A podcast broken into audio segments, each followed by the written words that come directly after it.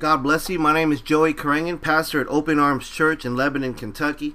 I just want to say thank you so much for joining us in our daily devotional. I just want to say thank you so much for your heart and wanting to bless God in everything. For you taking the time out just to be in prayer with us. Remember, we are one in Christ, one spirit, one body, one God. Amen. And I'm just so thankful for Lord Jesus Christ that He blessed us with His identity, being the perfect beloved Son of God, and giving us that identity, and taking upon Himself our old flesh, our old crucified sinful nature, and burying that in the ground. And glory to God, we weren't left in the ground. Amen. We were resurrected through Jesus Christ in our precious Holy Spirit. Holy Spirit, we just thank you so much for your anointing. Praise God. I know it's spring and uh, it's it's awesome as far as it's a new season, but it's so funny here in Kentucky, ain't it? I mean, it's it's raining today, and uh, I mean, my goodness, just last week it was snowing, but uh, first day of spring actually it was snowing, but uh, it just shows you as far as there's there's uh, seasons coming up that are changing that is beyond what we can comprehend. But I'm thankful that God has deposited His Spirit in all of us who worship God, that we can tell that our time is coming, that we are going to be raptured soon. And what's amazing about God is that He's putting everything in place. Amen. Because God confirms the Word. The Word never returns void. Amen. The Word is Lord Jesus Christ, who was with God from the beginning to end. He is the Alpha and the Omega, right? And here we are, His beloved children, you know, at this moment, just stuck in this time. But let me encourage you we are eternal beings. We are with our Father already. That's something that our minds cannot wrap around, right? Even before we were created, God knew you which means that we were in fellowship with God already. So th- this is just something that Holy Spirit wanted to tap into so that we are encouraged that even though we see things taking place, whether it's personal, whether it's a situation or circumstance that is trying to distract us and take our eyes off of Jesus, glory to God, Holy Spirit wants to encourage us and says, "Look, I am beyond that. I am beyond the situation. I am beyond the cir- I am I am going before you in ways that you have no idea. I set you up for blessings, for promises, that my plan shall come to pass. Glory to God. Hallelujah. And we speak that in the prophetic, that our Father God goes before us, for Lord Jesus Christ paid for it all, and we receive it fully. Amen. So before we start, let's open up in a word of prayer. Amen.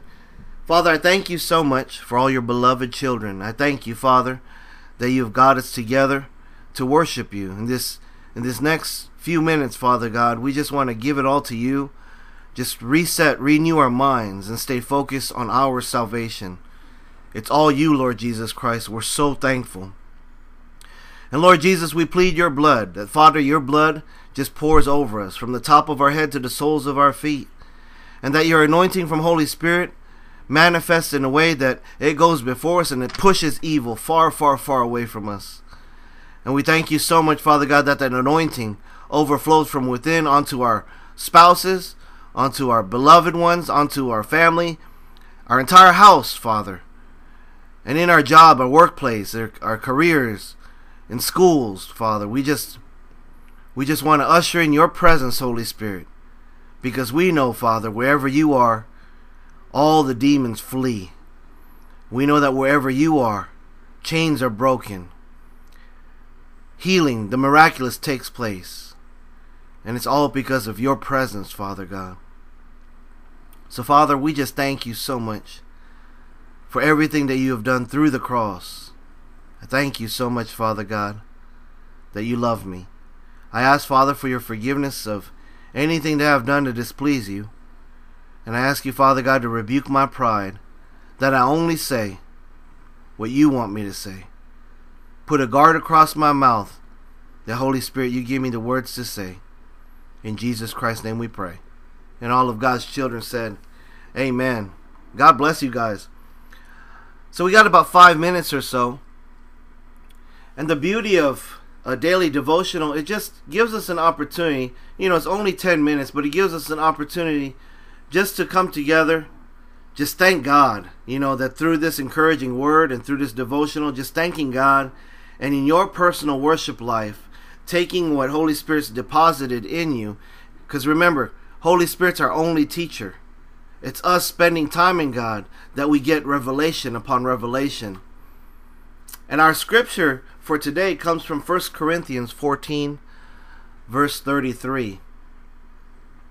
And it's just simply For God is not a God of confusion, but of peace, as in all the churches of the saints. Can I get a big amen? Amen. For God is a God is not a God of confusion, but of peace in all the churches of the saints. Amen. And praise God, I love it when God calls out Open Arms Church. Amen. This is God's church. This is Holy Spirit's church. We are a spirit filled church. We are everything that Lord Jesus Christ purchased for us. Amen. That it's only through Lord Jesus Christ you can have Holy Spirit living in you. It's only through Lord Jesus Christ that you can be identified as a temple of God. It's only through Lord Jesus Christ, the perfect sacrifice of our Heavenly Father. Amen. And the reason for this devotional this morning is because there's been there, has been many uh, what I like to call fire starters within the church walls that actually enjoy causing a ruckus or, or making chaos. And some of them actually have that intention in their heart. And it's a it's it's a prideful seed that they want to just prove that they're right. They want to prove that this is the only way. This is they, they want to prove that you know they they have their intentions as far as thinking that it's godly. However, it's not because it's all in pride and it creates confusion within the church. And we may we may experience things throughout the day as far as things that can be confusing.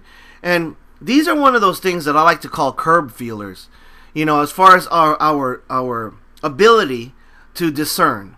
That's the gift of Holy Spirit that's in us that when you discern something and you're not at peace and all of a sudden confusion rises up, it's a way for God to identify through you that okay, rebuke this thing.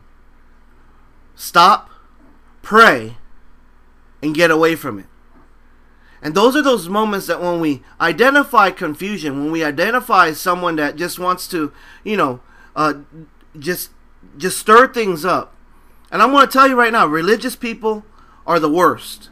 They want to they want to stir things up to the point where not only are they confusing, but at the same time they're crunchy, they're they're hateful, you know, and they want to attack as far as the love, the joy, the peace, Holy Spirit in you. And what I'm grateful for is that I'm surrounded by God's worshipers in spirit and truth. And when you're a worshiper in spirit and truth, you know that, for one, it's all about blessing God's presence and being in that anointing and having the anointing of Holy Spirit flowing through. And it's not a matter of being right, because guess what? You can be right all you want, and you can actually be truly right. But in pride, you can press your issue to be right, and you can be in the complete wrong in the eyes of God because you were just completely prideful and you just wanted to prove your righteous standing rather than being submissive and giving it all to God. So I pray that through this devotional, through this worship that we have at this this this short moment, that we come to God with submissive hearts and we say, Father, just put everything in order in my life. That Father God, I want you to expose the enemy, expose what what confusion and chaos is trying to do in my life. Father God, I want you to burn it out by the blood of Jesus Christ. That Holy Spirit, your anointing power just washes through me and it cleanses me. And I ask you, Father God, to give me, to bless me with a submissive heart unto you, Father. And unto anyone, Father God, that you have placed to, to, to be a blessing unto me, to speak in the prophetic unto me, to, to be a blessing, to, to come along beside me and worship you, Father God. And that's what I pray for us because I'm going to tell you right now the enemy does not want us to be submissive to God. The enemy wants us to fight Hear my heart now. The enemy wants us to fight our prideful ways and be right continuously. And then guess what? Even when it comes to coming against God or the children of God. And I'm thankful that we had this opportunity to drag this demonic oppression, to drag this evil out into the open. And glory to God, Holy Spirit's already extinguished it. Amen. I pray God blesses you in abundance, that God manifests Himself in such a miraculous way in your life. I know you're believing for change, and God has already issued the change. I know God is delivering you from many things. God has broken off things that, my goodness, it t- it's taken years. And it's, it's, it's in this moment of worship that by the blood of Jesus is broken off. Amen. God bless you guys. Love you. Have a great day.